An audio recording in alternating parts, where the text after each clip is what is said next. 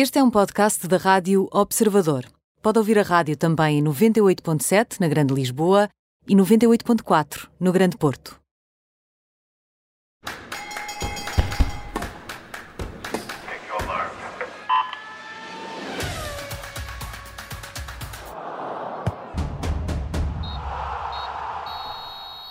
Bem-vindo ao Nem Tudo o que vai à Rede é Bola com Bruno Roseiro, Mariana Fernandes e comigo Aníbal Rebelo. Na segunda parte deste programa vamos falar de Fórmula 1. Eh, vai estar connosco Tiago Monteiro. Eh, vamos falar do Grande Prémio de Portugal, que foi este fim de semana em Portimão, onde venceu Lewis Hamilton. Eh, mas para já vamos, Mariana Fernandes, vamos fazer contas ao Campeonato Nacional de Futebol que está animadinho neste, neste, nesta reta final.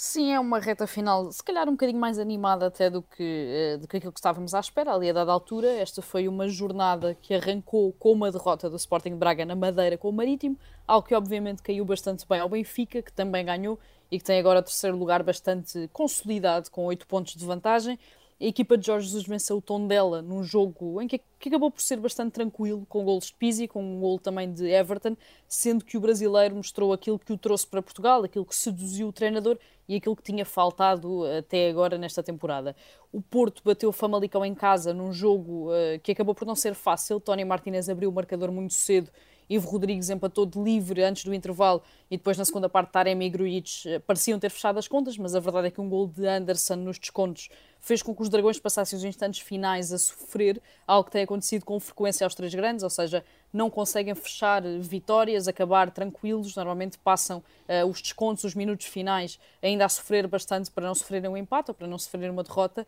E depois o Sporting então bateu o Nacional numa partida em que só conseguiu desbloquear o resultado nos últimos 10 minutos, com um gol de Fedal e outro de Giovane, sendo que Giovane acabou mesmo por fazer a diferença ao entrar na segunda parte, assistiu o Fedal para o gol e depois marcou então de grande penalidade. Com estes resultados, o Sporting precisa agora de 7 pontos para ser campeão. Se vencer os próximos dois jogos e se o Porto vencer o Benfica na quinta-feira, pode festejar na luz, a 15 de maio. Se vencer o próximo jogo e o Porto escorregar com o Benfica na quinta-feira, pode antecipar logo para a partida contra o Boa Vista a 11 de maio. Claro que tudo se complica um bocadinho mais se o Sporting não ganhar ao Rio Ave na quarta-feira, sendo que é preciso recordar que os Vila-Condenses empataram em Alvalade na primeira volta e precisam, nesta altura, de todos os pontos para fugir à zona de despromoção. E Bruno Rosário, eh, se as contas dentro das quatro linhas eh, estão assim feitas, tu traz-nos aqui neste, neste arranque de programa eh, mais notícias sobre o Pedro Pinho, aquele jovem que atacou um jornalista em Moreira de Cónegos. Sim, foi provavelmente o nome mais falado da, da última semana, uh, exatamente por essa agressão ao repórter de imagem da, da TVI que estava em Moreira de Cónegos apenas e só a fazer o seu uh, trabalho. Uh, o, o, próprio Pedro Pinho quis pedir logo desculpa pelo ato, mas continuando a dizer que não tinha agredido ninguém, quando as imagens e os próprios relatos das pessoas que lá estavam são demasiado uh, evidentes, apesar de haver algumas pessoas que também estavam ali a um ou dois metros e continuam a dizer que não viram nada. Uh, entretanto, ficou com a sua licença de agente uh, suspensa depois deste caso, mas este episódio fez também com que se escrevesse mais sobre quem é Pedro Pinho e qual é a ligação que tem ao Futebol Clube do Porto, que o Futebol Clube do Porto, através do seu presidente, diz que não é nenhuma, mas como é óbvio, é uma ligação enorme e muito uh, estreito. E, portanto, além de ser alguém que tem estado uh, em praticamente todas as transferências uh, de relevo do, do Futebol Clube do Porto, foi também alguém importante, ou seja, isto é uma parte boa, foi também alguém importante quando o Futebol Clube do Porto mais precisava. Pinta Costa falou na questão do negócio de Casemiro, quando o Real Madrid teve de pagar para voltar a ter o jogador, mas existe aqui também dois pontos importantes que foi a importância de Pedro Pinho na ligação do Banco Carregosa ao Foco do Porto, que foi, uh, num determinado contexto, muito importante, e também nas negociações uh, uh, que, que existiram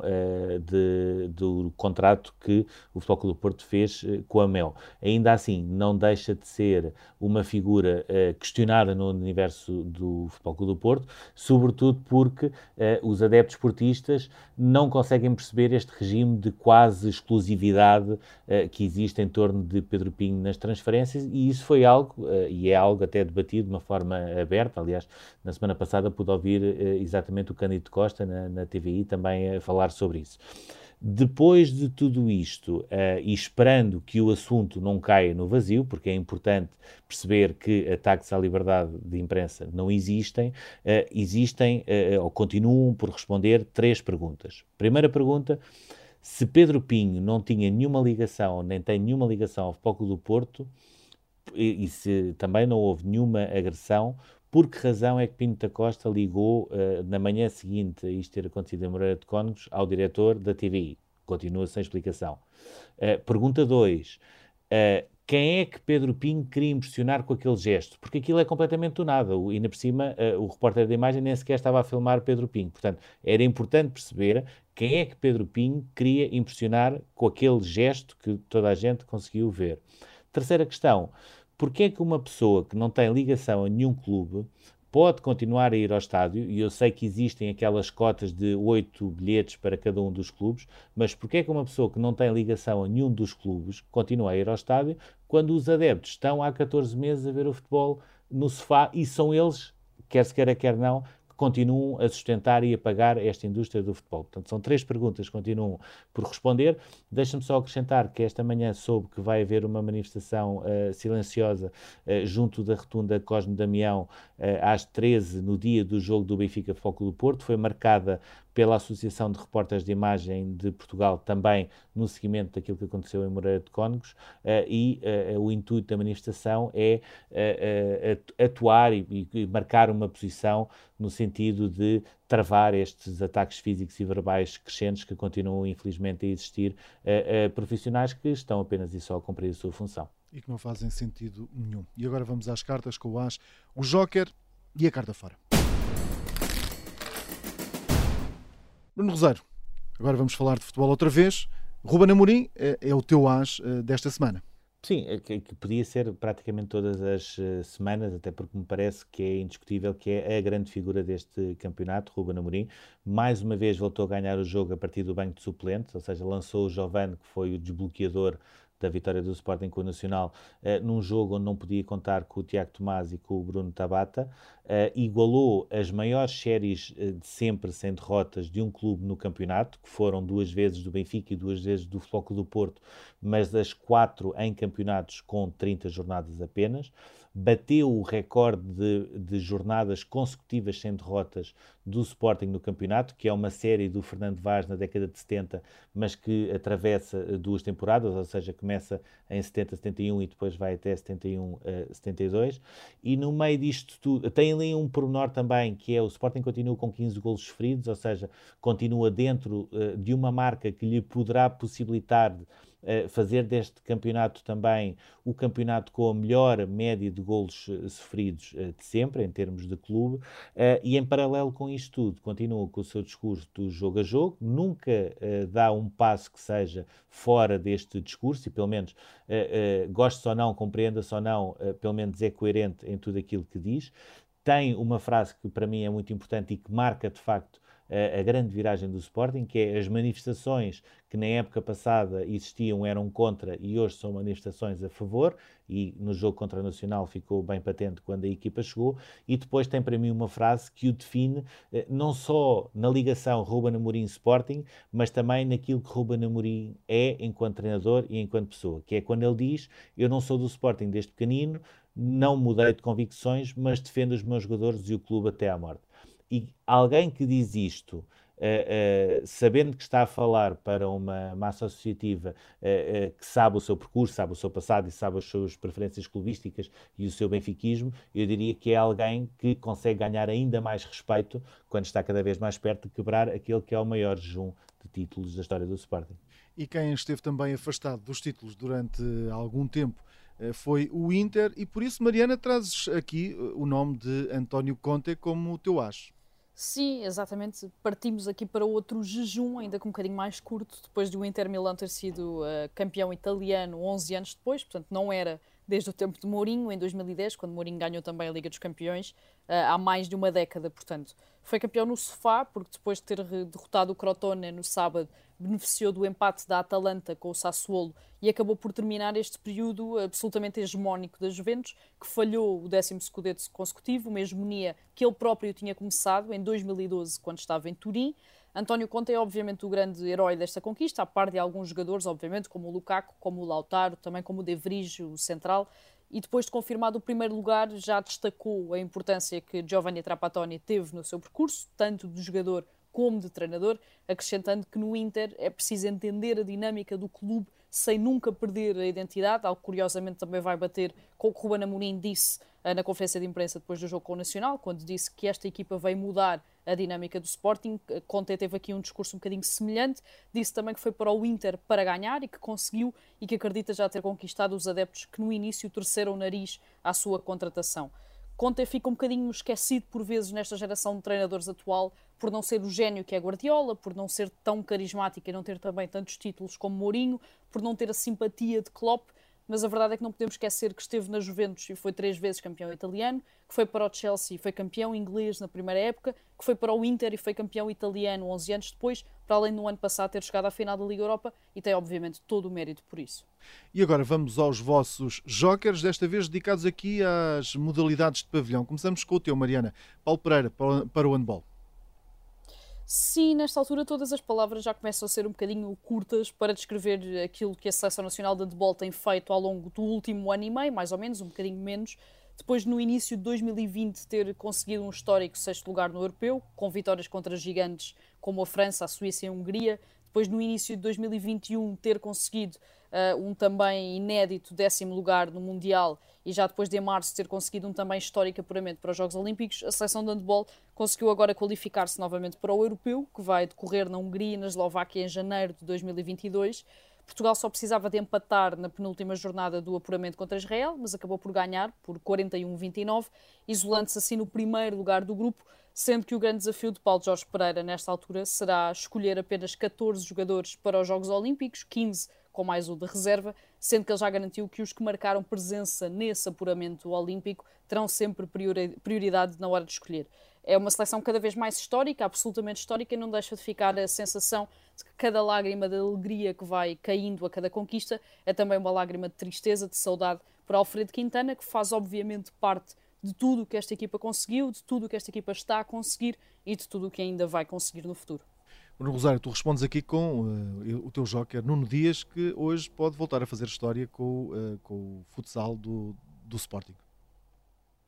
Sim, o futsal que é, que é uma modalidade tem uma, uma história em si muito interessante até no Sporting, porque o Sporting em termos de modalidades, uh, além do atletismo, que sempre foi a sua grande coroa de glória, uh, uh, sempre foi um clube muito virado para o handball, até pela geração daquele sete maravilha ganhou vários campeonatos, depois teve também os cinco magníficos no hockey patins que constituíam também a seleção, e entretanto o futsal foi ganhando um, um espaço cada vez maior no próprio clube, assumindo-se quase como a, a, a, grande modalidade de pavilhão, uh, e tinha esse grande objetivo de ser campeão europeu. Portanto, durante 15 anos o Sporting conseguiu ir apenas e só uh, a uma final europeia com o Monte Silvano, provavelmente uh, o único jogo, ou um dos poucos jogos, onde até partiu com algum favoritismo, mas devido a um mau início acabou por perder e agora, uh, quando uh, muito provavelmente não era nada apontado como favorito, volta a uma final da Liga dos Campeões, é a quarta final europeia em cinco anos, uh, depois daquelas duas derrotas com o Inter e depois da vitória em 2019 com o Kairat no, no Cazaquistão, que valeu o primeiro título uh, de sempre do Sporting europeu, segundo em termos portugueses, o Benfica também tinha sido campeão europeu em 2010, e eu destacaria aqui o Nuno Dias uh, por dois pontos-chave. Prima o primeiro, pela forma como conseguiu agarrar a equipa depois daquela goleada na primeira final europeia destas quatro, uh, a seguir ao Inter uh, por 7-0, que foi uma, uma derrota marcante, até em termos internos, gerou muita convulsão. E ele conseguiu agarrar nessa derrota e transformá-la numa espécie de, de maturação do chip internacional da equipa. E depois, uh, por outro lado, a maneira como trabalha os lances de estratégia, portanto, sejam cantos, eh, faltas, eh, reposições eh, laterais, porque isso mais uma vez voltou a fazer a diferença, quer na vitória do Sporting nos quartos com o KP e RF, quer na vitória nas meias finais com o Inter Movistar, e será também uma das armas determinantes para uma final com o Barcelona, onde o Sporting parte uh, novamente como outsider, mas uh, uh, tem algumas possibilidades de poder ser novamente campeão europeu. E agora vamos às cartas fora. Bruno, começamos com, com o Pirlo uh, e a Juventus. Sim, esta foi uma semana um bocadinho uh, atípica uh, na imprensa italiana, porque uh, não foi uma semana onde se tivesse apenas e só a dizer Ronaldo não marca, Ronaldo está a fazer falta, etc. Não, a imprensa italiana foi mais longe era Ronaldo está triste, Ronaldo está distanciado dos restantes jogadores, quase que a preparar uma eventual saída de Ronaldo, uh, e no meio deste, deste desaparecimento, entre aspas, do Ronaldo, é ele que mais uma vez volta a aparecer, volta a marcar dois golos nos últimos dois minutos, nos últimos 10 minutos, perdão, uh, e acaba por resgatar as Juventus num jogo com o Udinese, que parecia mais uma vez condenado ao insucesso, mas que com dois golos de Ronaldo, as Juventus lá conseguiu ganhar, ela se conseguiu colar aos lugares de, de Liga dos Campeões. O que para mim é estranho é como é que é possível as Juventus, num jogo tão importante, Uh, e sabendo que não podia perder pontos para, porque podia ser ultrapassado pelo Nápoles nesta luta uh, pela Liga dos Campeões, uh, faz 83, 83 minutos como faz, ou seja, sem rasgo, sem velocidade, sem qualidade, sem qualquer capacidade tática, e estamos quase a chegar a maio e continuamos assim, praticamente sem ocasiões, é verdade que Ronaldo conseguiu salvar as Juventus, mas também é verdade que as Juventus está a preparar uma grande revolução depois daquilo que é um, um fim de uma era uh, que caiu uh, até com estrondo, uh, e não deixa de ser curioso, numa altura em que já se fala da saída de Pirlo, que era o, o, treinador que acabou de tirar a carta e que teve um Ferrari nas mãos e, se, e teve um acidente grave, já se está a falar de um regresso de um velho treinador, Massimiliano Allegri. E agora, Mariana, vamos falar um, do destino de, de Paulo Fonseca, também na tua carta fora. Sim, podíamos hoje estar aqui a falar de uma semana brilhante de Paulo Fonseca e colocá-lo como asa ou como joker, mas estamos a falar de uma semana terrível de Paulo Fonseca e por isso está aqui como nossa carta fora. Tudo começa na quinta-feira, quando a Roma até chegou ao intervalo a ganhar em Old Trafford, apesar de o Manchester United ter inaugurado o marcador com o um gol de Bruno Fernandes, e nesta altura, obviamente, com boas perspectivas para chegar à final da Liga Europa a ganhar uh, fora ao Manchester United. Tudo mudou na segunda parte, quando a Roma não conseguiu de todo segurar a vantagem, depois de já ter perdido três titulares por lesão na primeira parte, mostrou que é uma equipa muito mais frágil uh, do que o Manchester United, tanto no que toca à qualidade individual como às ideias coletivas, e a verdade é que o United dizimou uh, por, por completo a equipa italiana, acabando por golear por 6-2 e garantindo praticamente essa final da Liga Europa. Depois disto, ontem perdeu com a Sampdoria, num jogo onde Adrian se estreou a marcar na Série A e ficou praticamente arredado das competições europeias do próximo ano, estando agora a 12 pontos do quinto lugar do Nápoles, com quatro jornadas por disputar. É cada vez mais improvável que Paulo Fonseca fique na Roma na próxima época. Eh, ele tem sido sempre muito criticado, nunca foi um nome consensual, nunca conseguiu eh, conquistar os adeptos e a verdade é que a imprensa inglesa garante que vai ter um lugar ao sol na Premier League ao substituir o mítico Roy Hodgson no Crystal Palace na próxima temporada. E agora vamos seguir para o túnel.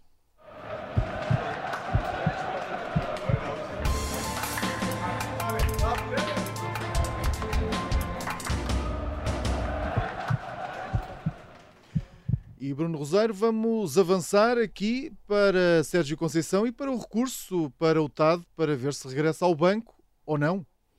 Sim, isto é, é uma espécie de caso Palhinha 2, mas que me parece que vai ter um desfecho diferente. E porquê? Portanto, o, o, o, Sérgio Conceição foi uh, suspenso por 21 dias uh, pelo Conselho de Disciplina, apresentou recurso ao Conselho de Justiça, que já foi avaliado e foi recusado. E aquilo que o Sérgio Conceição fez foi recorrer também ao Tribunal Arbitral do Desporto, uh, no sentido de utilizar uma espécie de estratégia semelhante àquela que foi utilizada pelo João Palhinha, que é aproveitar o tempo que o Tribunal Arbitral do Desporto demora para constituir o colégio arbitral entre todas as partes, para remeter o caso ao Tribunal Central Administrativo e depois, a partir daí, poder haver uma providência cautelar que pelo menos suspenda esse castigo. Qual é o problema aqui? É que, se é verdade que em termos de timing tudo isto é possível e o Sérgio Conceição poderia estar no banco uh, uh, do Futebol Clube do Porto na luz, o problema é que um dos pontos fundamentais da argumentação do João Palhinha é o facto de não ter sido ouvido quando esse castigo foi aplicado. E isso deixou de existir exatamente por causa do caso Palhinha, porque a partir daí o Conselho de Disciplina mudou e qualquer uh, jogador, treinador, etc., que seja uh, castigado tem esse direito a ser ouvido. E, portanto, por aí fica esvaziado um argumento que Sérgio Conceição poderia uh, utilizar e, portanto, não me parece que existam aqui nesta altura condições para que este castigo possa ser uh, suspenso.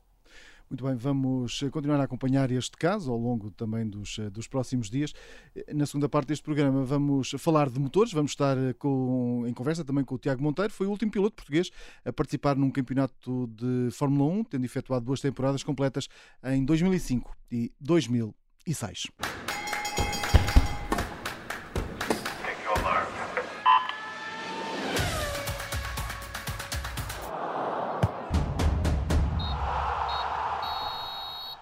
E junta-se agora a este programa Tiago Monteiro. Vamos uh, falar uh, de carros, de motores. O Tiago foi o único piloto português a ter subido ao pódio de, na Fórmula 1, tendo alcançado um terceiro lugar no Grande Prémio dos Estados Unidos em 2005, na altura aos comandos de um Jordan. Uh, Tiago, obrigado antes de mais por esta disponibilidade. Sei que estás em viagem nesta altura. Um, vamos, vamos começar por falar neste Grande Prémio de Portugal. Uh, voltamos a ter aqui uma, uma luta. Boa tarde a todos. Boa tarde. Voltamos aqui a ter uma luta interessante este fim de semana entre Hamilton e Verstappen. Uh, o Valtteri Bottas andou ali pelo meio, foi ele que conseguiu a pole position, mas depois andou ali no meio dos dois. Vai ser assim até ao final ou não? Vamos ter aqui um Verstappen e uma Red Bull um, com hipótese de, de passarem uh, este Mercedes de, de, Hamilton ou a experiência deste piloto inglês uh, vai, vai ditar que vai ser sempre o mais forte até ao fim? Eu, eu, acho que temos aqui realmente um cenário muito mais interessante do, do, que os anos anteriores, onde temos uma Red Bull muito mais forte, muito mais eficaz, uh, o Verstappen também a amadurecer e a, e, a, e a, saber utilizar cada vez melhor a sua máquina, um, e, e, temos essas duas figuras principais, diremos, em cada equipa, que é o Hamilton na Mercedes e o Verstappen na, na, na Red Bull, e depois temos aquela figura uh, de quase segundo plano, apesar de, de, serem capazes também de grandes performances, mas o Bottas e o Pérez, dois pilotos também muito bons, mas ligeiramente abaixo dos seus colegas de equipa, que fazem ali também de, de pronto, são umas peças importantes de, de, deste puzzle e que vão ajudar, como vimos, o Bottas é, é, capaz de fazer pole positions também, mas depois há sempre ali alguma coisinha que falta durante a corrida. Por isso, na minha opinião, vamos ter uma luta durante a maioria do ano e vai depender de pista a pista, é verdade, mas a luta vai ser mesmo entre Hamilton e Verstappen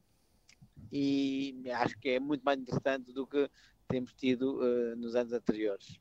A corrida acabou por ficar marcada por aquelas declarações do Hamilton no fim, que disse que não sabe o que é que fizeram à pista para a tornar pior, que a aderência não é boa, que se estivesse de moto acabava por voar, e o Verstappen depois admitiu também que não queria voltar a Portugal pelas questões da aderência. O que é que acha sobre isso? É, acho que em, em, qualquer pista há sempre alguns, uh, algumas dificuldades, algumas, uh, comentários, alguns comentários mais negativos. É verdade que a questão da aderência não é nova. Já no ano passado, apesar dos pilotos terem adorado o, o, o, traçado da pista, as alterações de elevação, etc, etc, não sei se se lembram, mas houve muitas queixas sobre a aderência. Uh, aliás, na altura diziam que nunca viram uma pista com tão, tão pouca aderência. E isso devia-se ao facto do Alcatrão ser muito recente e muito ter sido colocado há pouco tempo, etc, etc. Logo a seguir foram para a Turquia, foi muito pior, e depois toda a gente esqueceu esqueceu-se do Algarve porque a Turquia foi um desastre ainda muito pior. Agora, um ano depois, não, não é um ano, foram seis meses depois, mas voltaram agora a Portugal e realmente veem que, uh, comparado às outras pistas, o, o nível da aderência é muito baixo. Isso não há muito a fazer, por enquanto, a não ser uh, reasfaltar tudo, porque é o tipo de alcatrão que foi utilizado que, que é assim. Não é o único, uh, não é único, há outras pistas uh, que, usam este tipo de alcatrão, pelos vistos, pelo que eu entendo, mas poucas delas são utilizadas na Fórmula 1.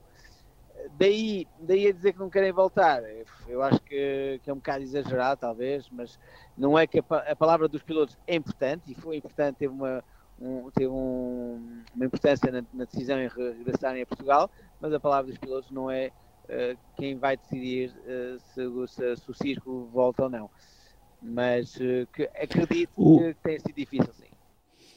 Tivemos também aqui neste, neste Grande Prémio de Portugal uh, uma McLaren que, que, volta a ter uma boa corrida. O, o Norris acaba, acaba em quinto, uh, continua em terceiro do Mundial.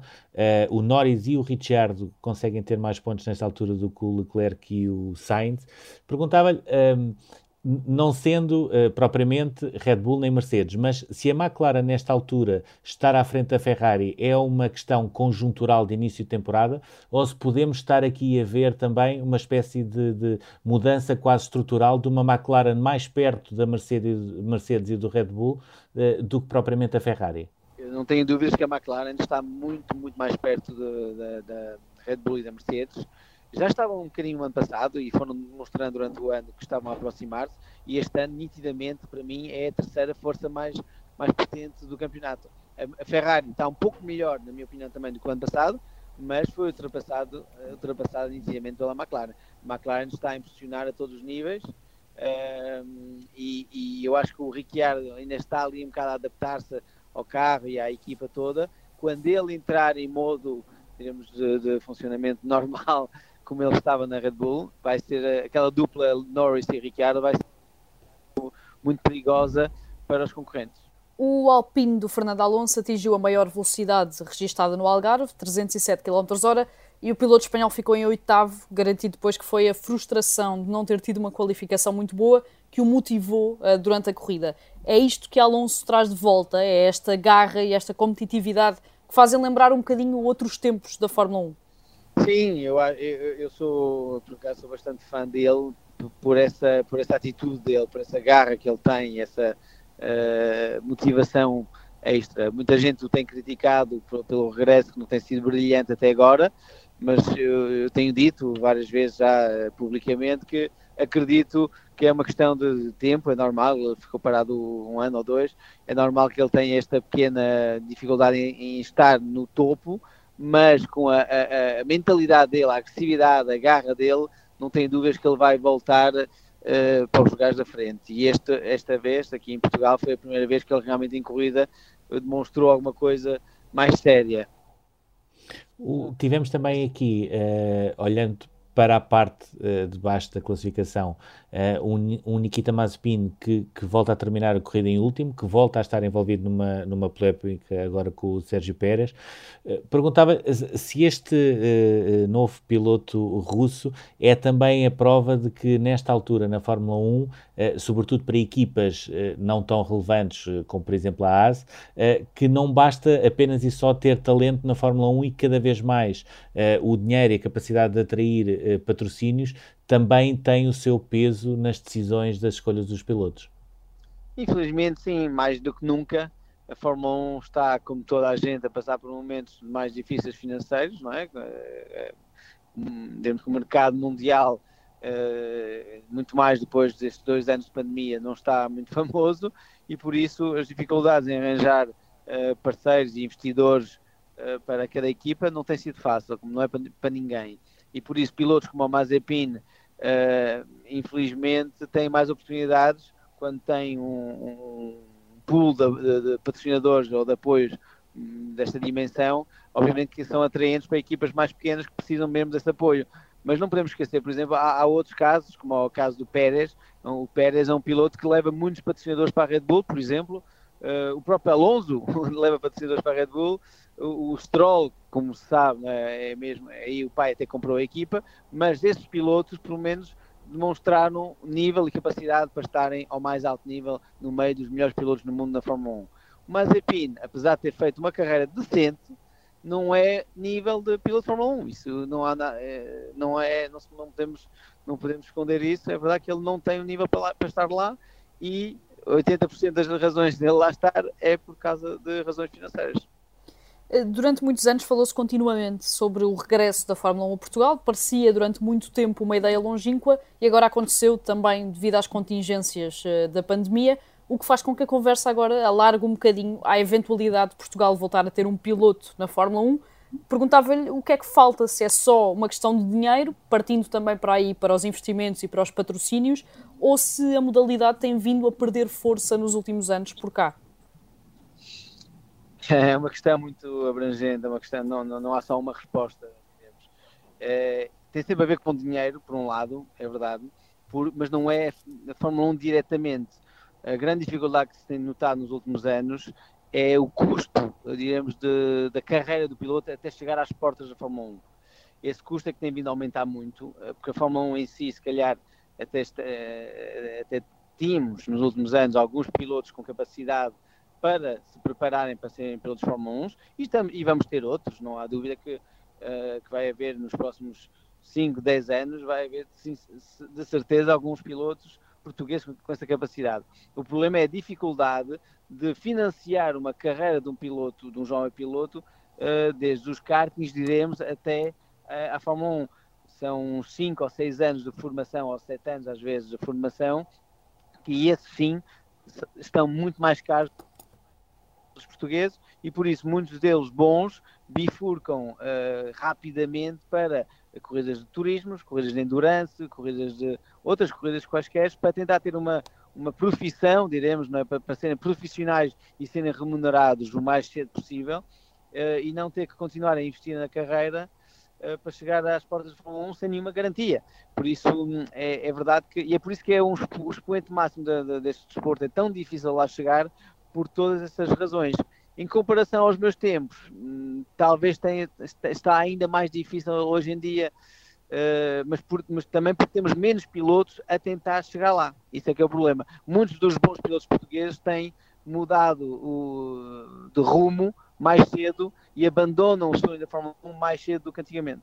Mas isto está a mudar um bocadinho. tivemos também, a, a, esse propósito e nesse contexto, o exemplo do, do António Félix Acosta, que teve uh, demasiado perto até da, da, Fórmula 1, depois acabou por não acontecer. Entretanto, uh, na Fórmula E encontrou o seu espaço, foi campeão mundial, mas este ano as coisas não, não têm estado a, a correr tão bem eu pergunto, o Tiago também tem acompanhado esta, este percurso do António Félix da Costa, pergunto-lhe se, aquilo que nós vimos no fim de semana passado em Valência e se uh, aquela desclassificação numa corrida uh, muito polémica pela questão da, da gestão de energia que foi feita pelos pelos comissários, se foi um golpe só demasiado complicado ou se pode ser um golpe irreversível para o resto da temporada. Hum. É assim, eu obviamente sou muito ligado ao António, há 12 anos que sou o agente dele, e, e, por isso estava, estava ligado diretamente à questão da Fórmula 1 Motor Rosso, quando ele esteve mesmo prestes a, a, poucos dias de ser confirmado pela Fórmula 1 e as coisas não aconteceram. E desta vez uh, não foi por, por, falta ou não de patrocinadores, foi mais uma vez simplesmente o facto de chegar um piloto com muito mais capacidade financeira uh, do que o António tinha, porque o António simplesmente não precisava de trazer patrocinadores na altura e, e pronto, as coisas são, são, são assim, não, não deu, e realmente ele depois tomamos a decisão de, de ir na altura para o DTM e do DTM para a Fórmula E e, e tem tido uma carreira uh, fantástica desde então. Agora, em relação uh, ao, que, ao que perguntou sobre o, o, início da temporada dele, é verdade tem tido, sinceramente, alguns azares. Tem, o carro está um pouco melhor, ele está mais confiante do que nunca, mas as coisas não têm encaixado como deve ser para, para que os resultados, os resultados, ele já teve um pódio, mas podia ter, já, já, já podia ter tido duas vitórias, basicamente. Uh, em relação ao que aconteceu naquela corrida, foi muito atípico, muito, é a primeira vez, não é? Em seis anos, sete anos de, de competição da Fórmula E, primeira vez que uma situação destas se proporcionou, uh, algo estranho, frustrante, um erro da parte da organização, sim, do, do diretor de corrida, sim, talvez também. Acho que houve ali um conjunto de, de situações que fez com que as, as, coisas não foram bem geridas, mas muitos pilotos pagaram caro por, por essa decisão, sobretudo o António, porque ia aí primeiro, não é? liderou a corrida toda, por isso foi o mais prejudicado, diremos, mas é difícil apontar um erro só a uma entidade. Foi aqui um, um conjunto de, de, de erros que, levar, que levaram a este desfecho não eu recebi várias mensagens de, de amigos, de contactos, a criticar um bocadinho aquele resultado final, espetáculo final, não é? Não é, não é isso que queremos ver. É importante que haja uma gestão de energia bem feita pelo piloto e pela equipa, mas as coisas têm que, fazer, têm que ter algum sentido. O Tiago ganhou no ano passado as 24 horas de Nürburgring. Em termos profissionais, perguntava-lhe o que tem no horizonte, o que é que nesta altura lhe dá mais prazer fazer e se ainda existe algum tipo de nostalgia quando pensa na Fórmula 1 e quando pensa naquele pódio histórico para Portugal. Começando pelo fim, eh, obviamente que o pódio, o pódio nunca vou esquecer e, e apesar das condições serem muito atípicas, eh, o que era importante era estar lá e poder agarrar aquela oportunidade e por isso nunca me vou esquecer, eh, e acho que ninguém, porque foi a corrida mais atípica da Fórmula 1 talvez até agora e, e, tem alguma nostalgia desses tempos, como é óbvio, mas tem sobretudo muitas saudades do carro, mais do que próprio, o próprio circo da Fórmula 1. Eh, conduzir, pilotar um Fórmula 1 é realmente algo que, inesquecível e isso sim tem muitas saudades porque não há nada que igual uma performance daquelas, por isso de vez em quando a saudade bate um bocadinho quando penso nisso. Uh, em relação ao, à minha atividade profissional, continuo mais um ano, pela décimo ano consecutivo no, com a Honda no Campeonato do Mundo de Turismos, que vai começar daqui dentro de um mês também no Nordschleife, na, na Alemanha. Uh, e, e, temos também, em princípio, uh, ganhamos duas vezes consecutivas as 24 horas do Nordschleife e, em princípio, vamos tentar uh, fazer o hat-trick e, e, tentar uma terceira vitória consecutiva também em junho. Por isso, uma atividade profissional dentro do carro bastante, bastante preenchida também para este ano. Eu continuo a adorar corridas sprint, é verdade, é a minha preferência, por isso é que continuo também neste campeonato de, super, de, dos turismos, mas gosto de vez em quando um bocado de endurance e por isso esta mistura de poder fazer os dois um, é o que eu estou a gostar mais por acaso nesta altura. Muito obrigado, Tiago Monteiro. Sei que estás nesta altura eh, a caminho já do avião para, para mais uma, para mais uma viagem. Obrigado por esta, disponibilidade, por esta disponibilidade por estares aqui connosco e por partilhares também connosco aqui um bocadinho esta, esta tua um visão eh, sobre uh, a Fórmula 1 e, e, sobre, sobre, sobre os automóveis. Fim desta emissão, deste Nem Tudo o que vai à Rede é Bola. Daqui a pouco em observador.pt já pode ouvir este programa em podcast. Até já.